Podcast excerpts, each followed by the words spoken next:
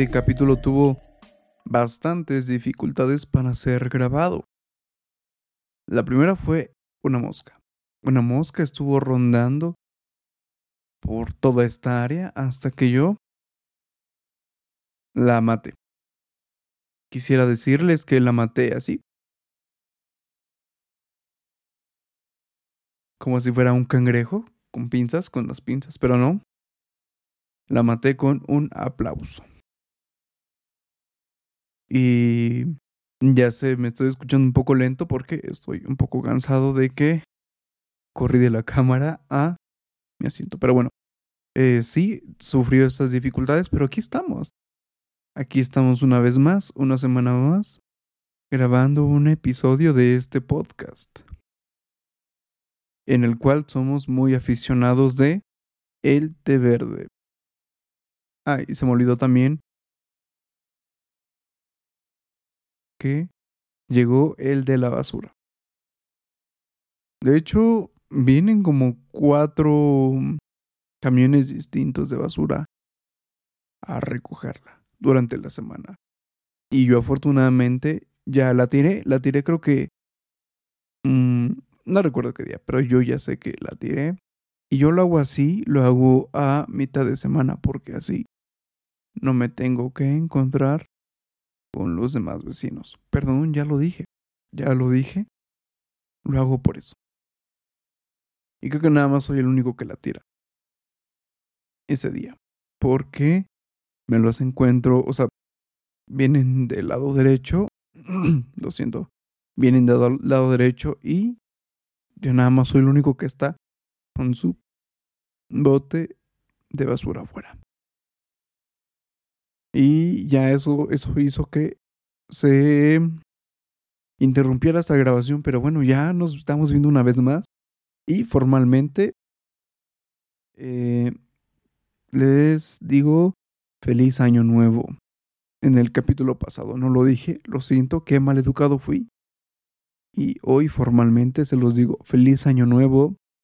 Estamos exactamente a 11 de enero. Y para esta altura yo creo que ya todos ustedes, por lo menos una vez, ya se equivocaron al poner la fecha en algo. Ya sé que ya pusieron 2020 en vez de 2021 o en su defecto todavía más grave, pusieron 2012. A mí ya me pasó. Ya puse 2012.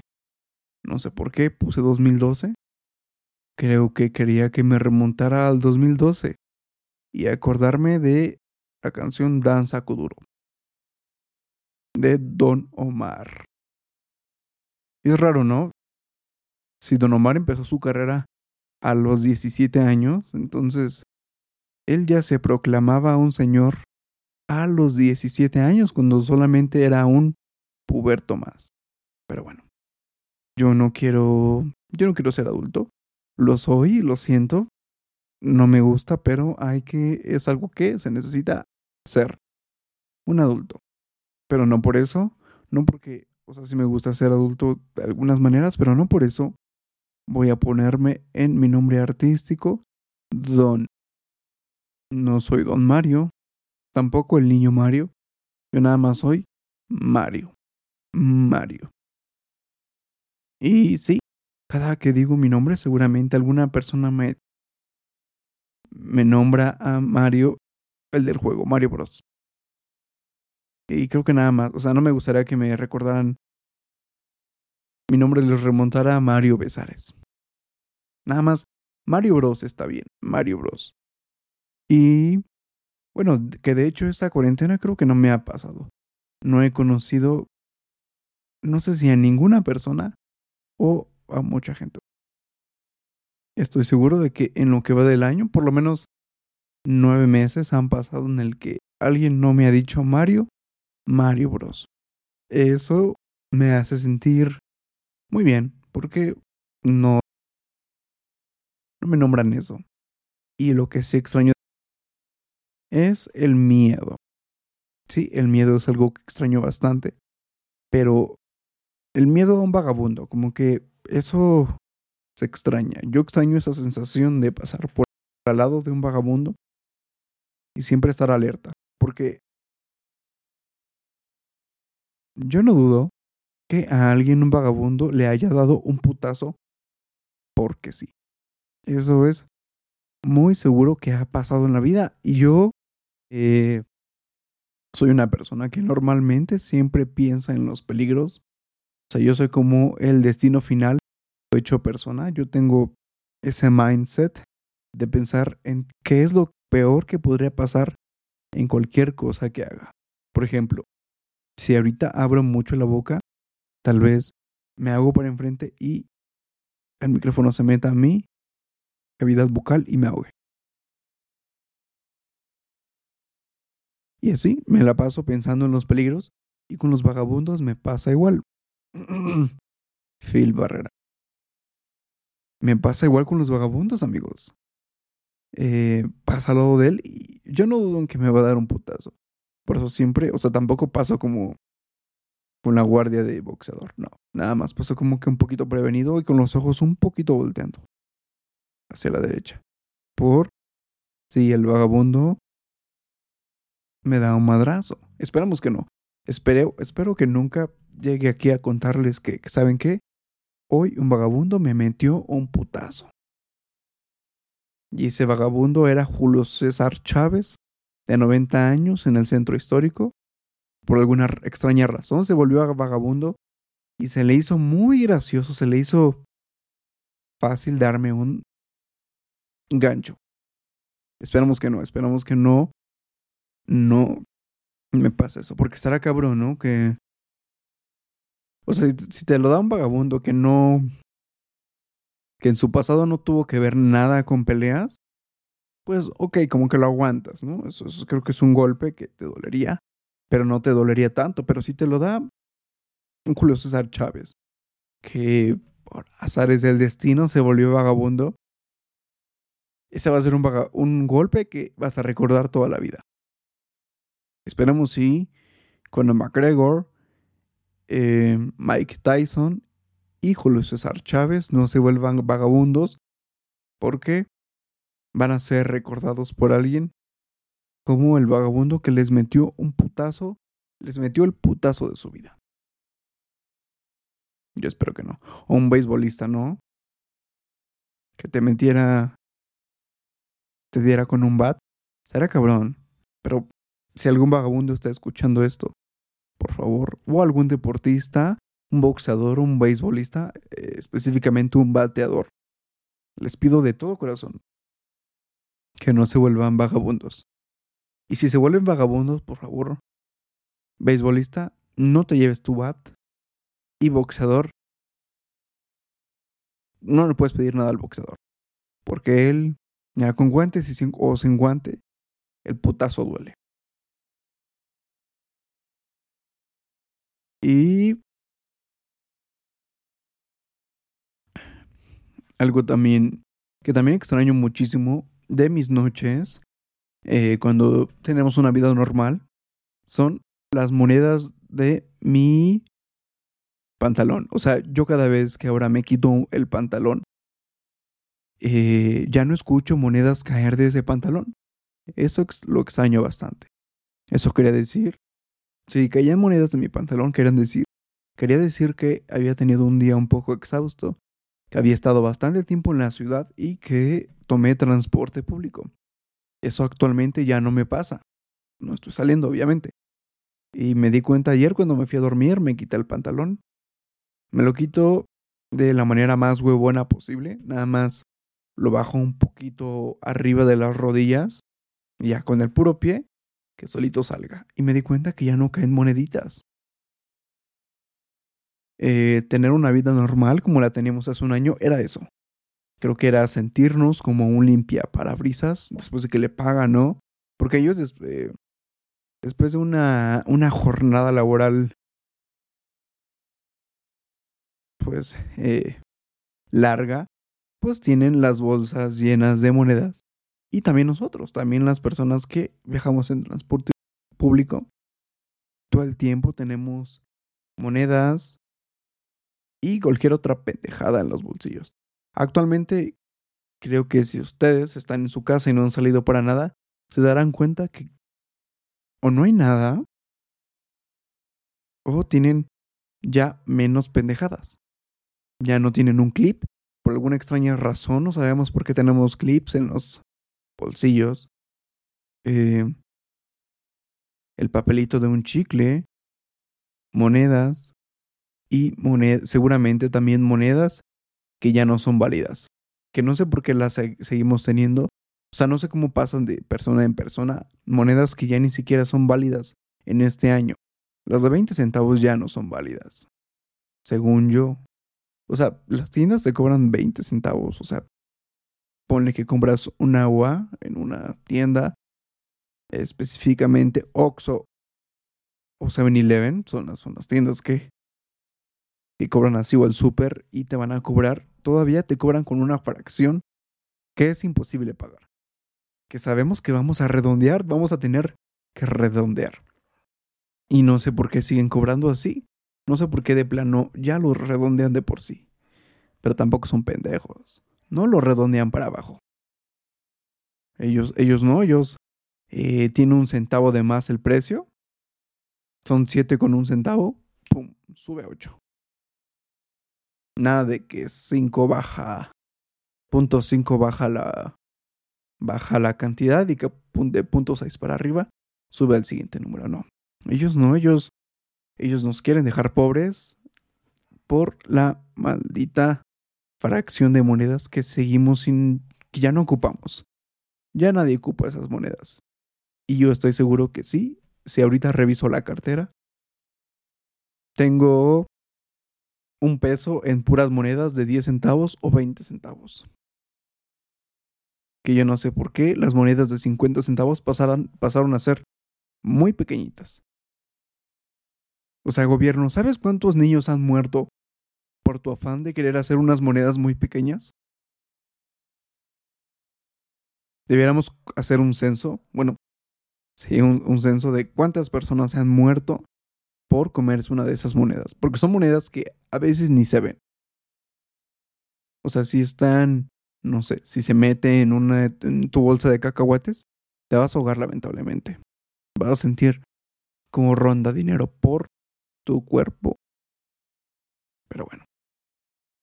Eh, bueno, lo, lo, y también creo que no he jugado Rayuela desde hace muchos años, pero esta cuarentena no podría jugar. O sea, si se me presentara un juego de Rayuela en la calle, justo ahora, yo ahorita no podría participar porque ya tengo una vida sin moneditas en los bolsillos.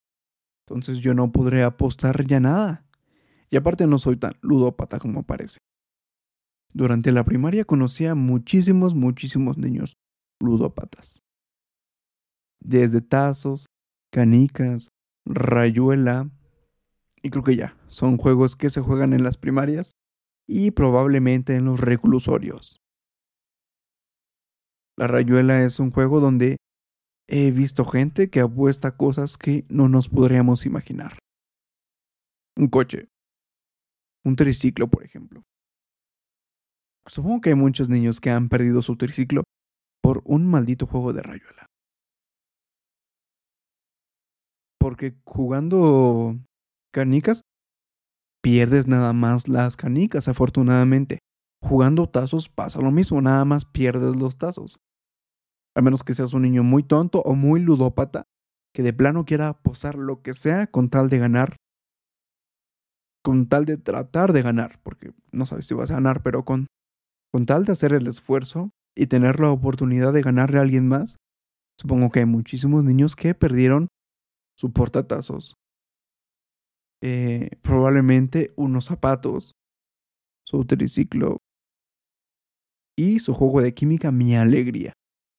Estoy casi seguro. Afortunadamente, ya les dije, yo no fui un niño ludópata. Yo pocas veces jugué y pocas veces me invitaron a jugar rayuela. Porque debo de aceptar que no soy tan bueno jugando rayuela. Así que por favor, si me ven en la calle, no me reten a jugar rayuela. Porque me van a ganar. Me van a dar una arrastrada que no se imaginan. Porque soy eh, pendejo para lanzar monedas. De hecho, recuerdo que en las ferias había una forma de ganarse un animal. Por favor, no tengan animales como los conejos. En las ferias pasa eso, ponen a conejos, creo que los dividen por colores. Bueno, el chiste es que como en, una como en fuente de los deseos, eh, tienes que lanzar una moneda y tiene que caer al plato y así es como te ganas un conejo. Era un niño y sí, jugué muchísimas veces. Ahí sí les voy a decir que llegué a perder 100 pesos de una sentada tratando de ganar un maldito conejo. Y no pude. Nunca me pude ganar un conejo. De hecho, la, una, la única vez que he ganado un juego de feria, me gané un peluche de caca. Era en el juego de anotar canastas y me gané un peluche de caca que representa mi nivel jugando básquetbol. Caca. Sí, es... No sé cómo tomar ese recuerdo, pero de hecho ni siquiera es como que me gané, amigos. Era como el premio de consolación. Si anotabas dos canastas, sí, dos canastas de cinco. Y yo anoté dos canastas y me dieron mi caca. Un bonito regalo que lo sigo conservando. Sigo conservando mi caca al día de hoy. Está abajo de mi cama ese, ese peluche de caca y me recuerda que siempre debo de anotar las cinco canastas.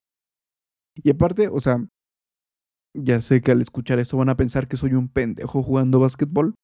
Y probablemente sí, no soy tan bueno, pero tampoco soy tan malo.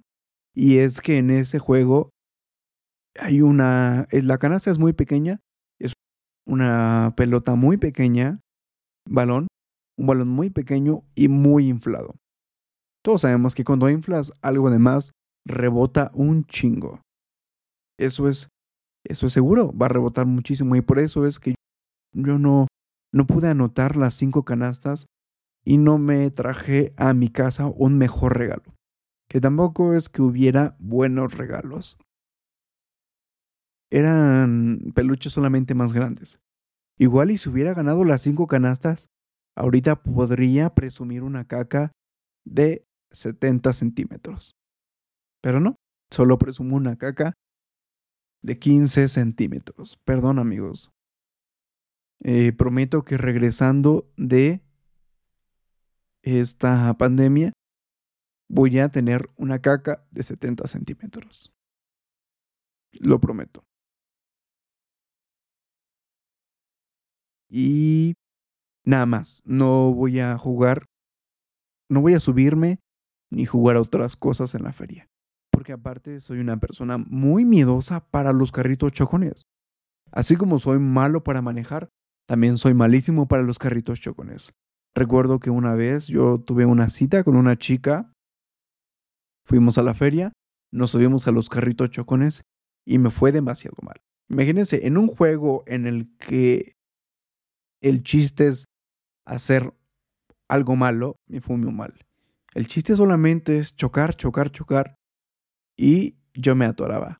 Y recuerdo ver a esta chica eh, casi desnucarse por mi culpa porque no podía salir de entre dos carros y nada más iba para adelante y para atrás y eh, sentí que se desnucaba ya cuando volteé a mi derecha y vi cómo, cómo le estaba pasando. Dije, hoy no puede ser que en un juego de solamente chocar, solamente en lo que creo que casi soy experto en la vida real con carros, me esté yendo mal y esté lastimando a alguien del cuello. Por eso ya no me subo a los juegos, por eso eh, si voy a tener una cita, no voy a ir con esa persona a la feria. Y si voy, lo único que voy a hacer es ganar por esa persona mi caca de 70, 70 centímetros. Perdón, me trabé. Sí, eso es lo que voy a hacer. Y por eso prefiero quedarme en casa y jugar juegos. Los juegos de mesa, miren, son para muchas veces para las personas que no somos buenos en juegos de feria. Y por eso existen muchas veces los juegos de mesa. El Monopoly, por ejemplo, un bonito juego en el que se pierden amistades, y probablemente laves dinero. Es como, eh, creo que ahí se nos enseña a lavar dinero. Y hay mucha gente que se queja del Monopoly que no tiene realmente como que esta, esta controversia, ¿no? Este, pues esta acción, acción que nos haga sentir adrenalina. ¿Qué juego quieren esas personas? O sea, ¿qué Monopoly quieren? Ya está el Monopoly México. Falta el Monopoly Venezuela. Que ese sí va a ser un juego muy cabrón. Imagínense cuántos billetes hay que tener para comprar un helado.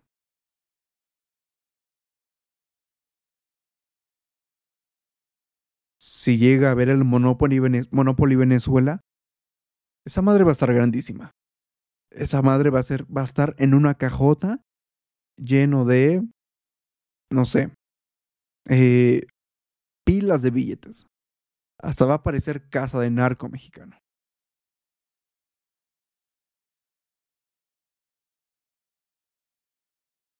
Y eh, les quiero decir que eh, la mayor parte de mi año pasado, bueno, antepasado, la pasé en la biblioteca. Eh, porque es un lugar muy bonito y eso fue lo que pasó. De hecho, muchas veces no fui a la escuela por irme a la biblioteca. Porque de verdad me divertía. O sea, no regresaba a mi casa como Mafalda con un carrito lleno de libros, pero sí regresaba contento porque es un lugar eh, medianamente tranquilo y es un lugar donde te pierdes. Eso es lo bonito de la biblioteca. ¿Vieron cómo pasamos de hablar de narcos a biblioteca? Parkour. Aparte no me quiero meter en esos temas. ¿Por qué? Porque no soy experto. Este podcast no está... No lo estamos haciendo desde Tamaulipas. Entonces, por esa extraña razón, no estamos yéndonos profundo a ese tema. Me pasé a las bibliotecas y como les estaba diciendo, eh, eh, la única desventaja que yo le encuentro a una biblioteca es que es un lugar muy frío, bastante frío. Pero fuera de ahí es un lugar en el que te puedes divertir leyendo eh, con el wifi gratis y ¿qué más puedes hacer en la biblioteca? No puedes comer, amigo, amiga, amigue. Esa es una de las cosas que no puedes hacer. Porque es obvio, es obvio. Yo sé que muchos de nosotros tenemos libros en casa llenos de grasa. Por eso es que no puedes comer en la biblioteca. ¿Te imaginas abrir un libro, verle una mancha muy peculiar, o leerlo y ver que es grasa de taco dorado? No, eso no haría de tu experiencia una gran experiencia en la biblioteca. Y por eso es que no debes comer. Y el y sí, hay mucha gente enojona en la biblioteca. Específicamente los bibliotecarios son personas que no sé por qué extraña razón se enojan mucho. Y yo me refiero a que entras y como que algunos ya te, tratan mal, ¿no?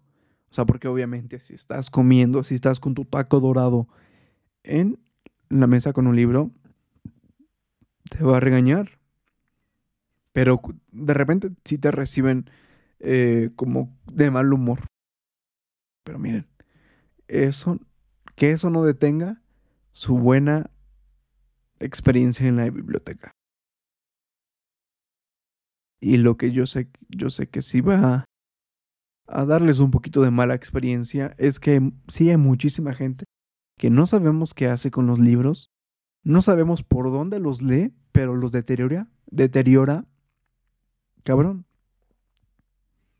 Yo la verdad es que creo que sí tengo un libro deteriorado. Deteriorado. No sé por qué se me está trabando la lengua.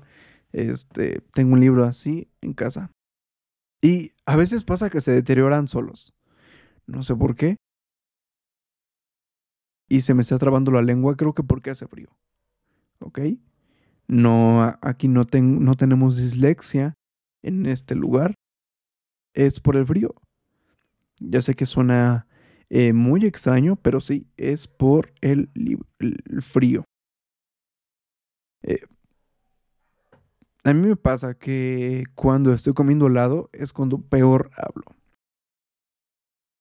Hablo horrible cuando como helado. De hecho, ya tengo mucho tiempo sin comer helado, pero sí, hablo bastante horrible porque la lengua se me duerme. No sé por qué. Bueno, obviamente por el frío, pero no a mucha gente le pasa. Yo he estado con amigos y, y los veo hablando muy normal y em, no sé. Yo parezco... No sé ni cómo decir que parezco, pero yo sé que mi lengua, las R's no las puedo decir. Eso es lo que les voy a... Es el dato que les voy a dar. Las R's no me salen cuando yo como mucho helado. Hasta parece que me unté cocaína en las encías, pero no.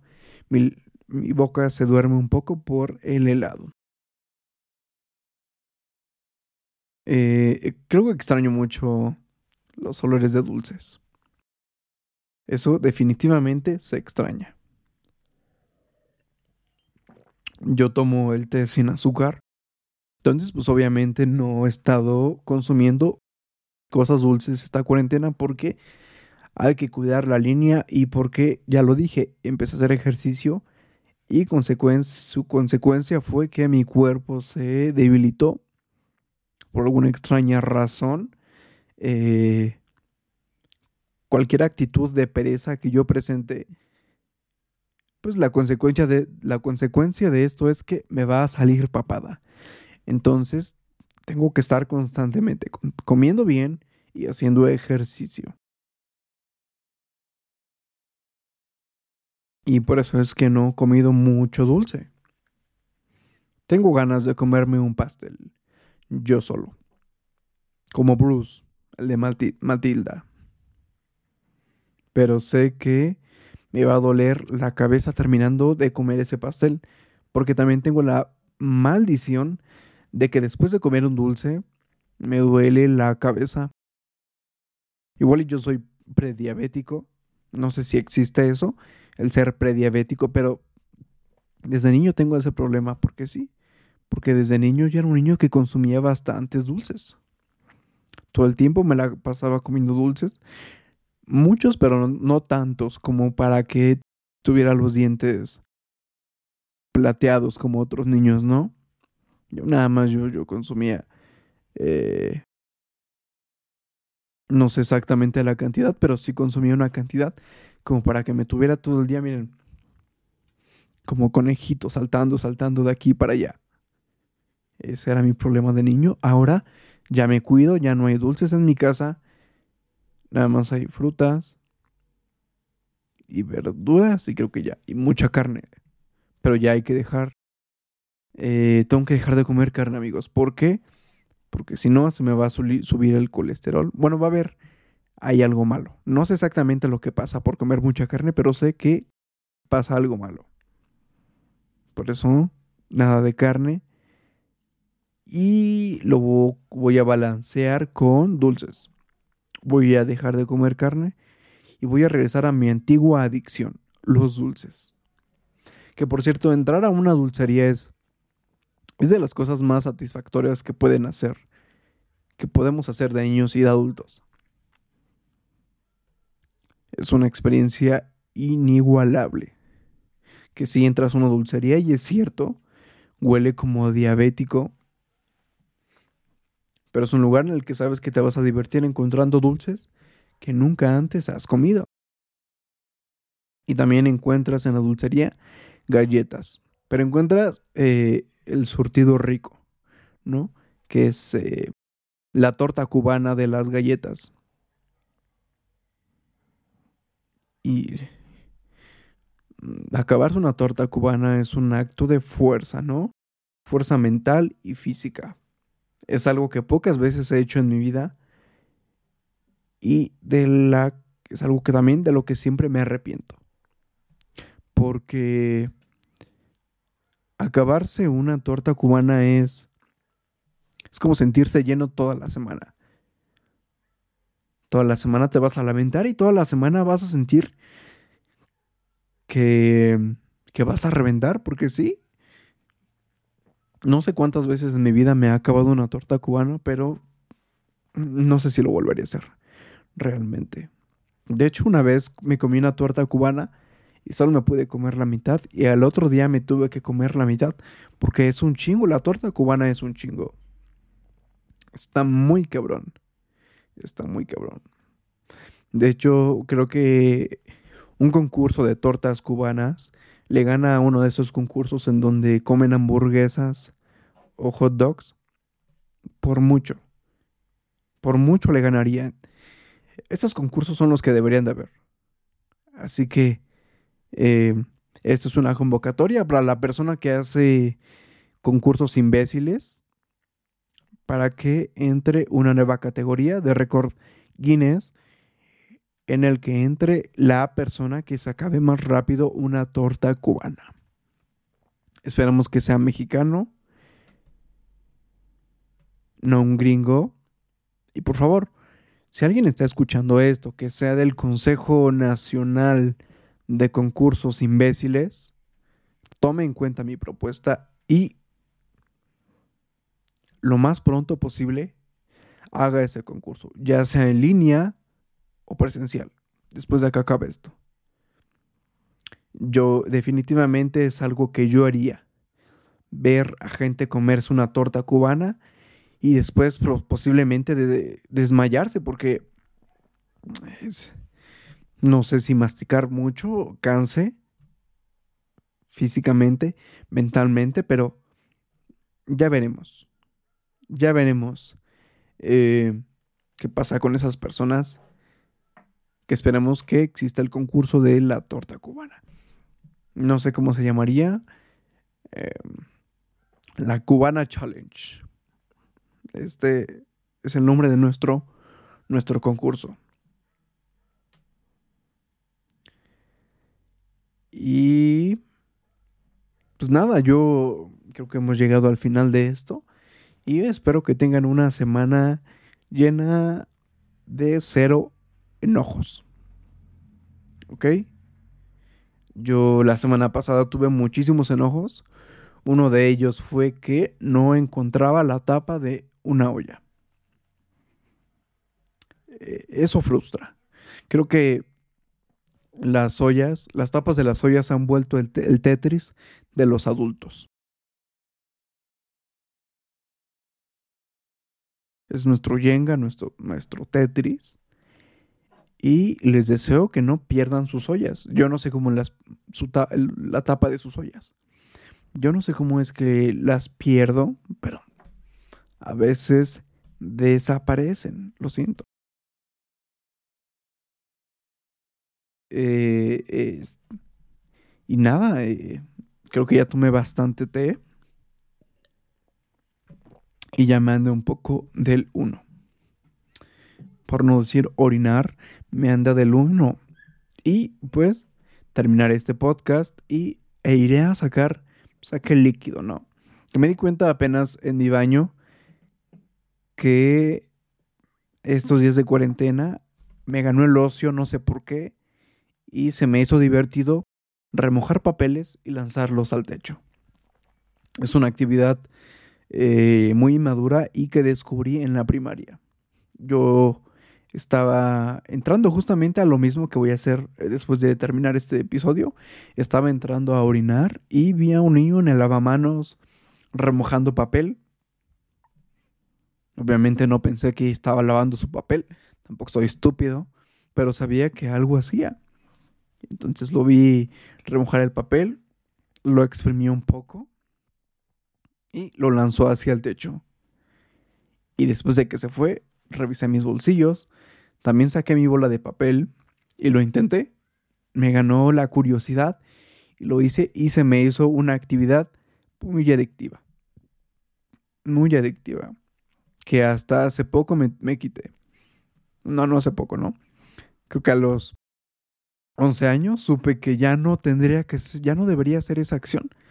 Y así es que me quité la adicción de aventar papeles en el techo. Entonces, si yo mm, fui al baño de alguno de ustedes y eh, llegaron a encontrar papeles en su techo, lo siento, muy probablemente fui yo. O alguno de sus familiares también es un inmaduro e hizo eso. Lo siento. Y nada, eh, muchísimas gracias por escuchar este capítulo número, creo que es 3. Y nada, eh, ya, ya lo dije, cuídense mucho, no se enojen y tomen mucho té verde porque aquí el té verde, en este lugar el té verde es como nuestra religión. Y con este sonido desagradable de tomar agua los voy a dejar. Es un sonido muy molesto, pero satisfactorio para los inmaduros.